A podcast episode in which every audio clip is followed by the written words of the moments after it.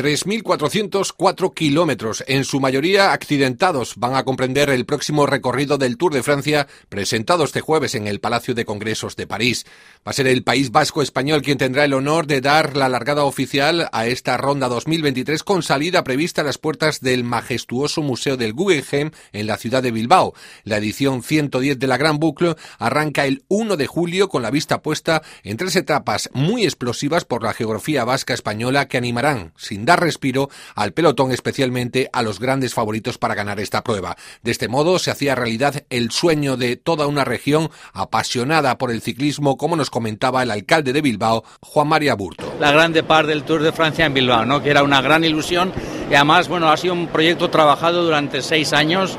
La primera reunión con Proudhon fue en el 2016. Eh, confluían que nosotros queríamos tener el Tour, pero es algo muy importante y es que el Tour quería venir a Bilbao, ¿no? Con lo cual yo creo que bueno, ha habido esa conjunción de intereses que es tan importante. ¿no? Porque no es un secreto, en Euskadi la afición al ciclismo es, es enorme. La marea naranja en los Pirineos ha sido siempre una atracción del Tour y esta vez seguro que en casa también vamos a demostrar esa gran afición. Y es que si algo destaca en la próxima edición del Tour de Francia, aparte de su salida en Bilbao, son los numerosos kilómetros de montaña que los ciclistas van a tener que afrontar con pocas transiciones. Tras el aperitivo vasco, habrá que afrontar el relieve alpino con incursión en el mítico Tourmalet como protagonista. Del sur del hexágono se va a pasar al macizo central rodando por la comarca de volcanes con especial atención a una etapa que tendrá meta en el Puy de Dôme, inédito desde el año 1998. Las rampas del Jura serán determinantes para poner orden en la general, mientras que la definición del Tour está previsto que se dispute en el relieve alpino, donde se va a disputar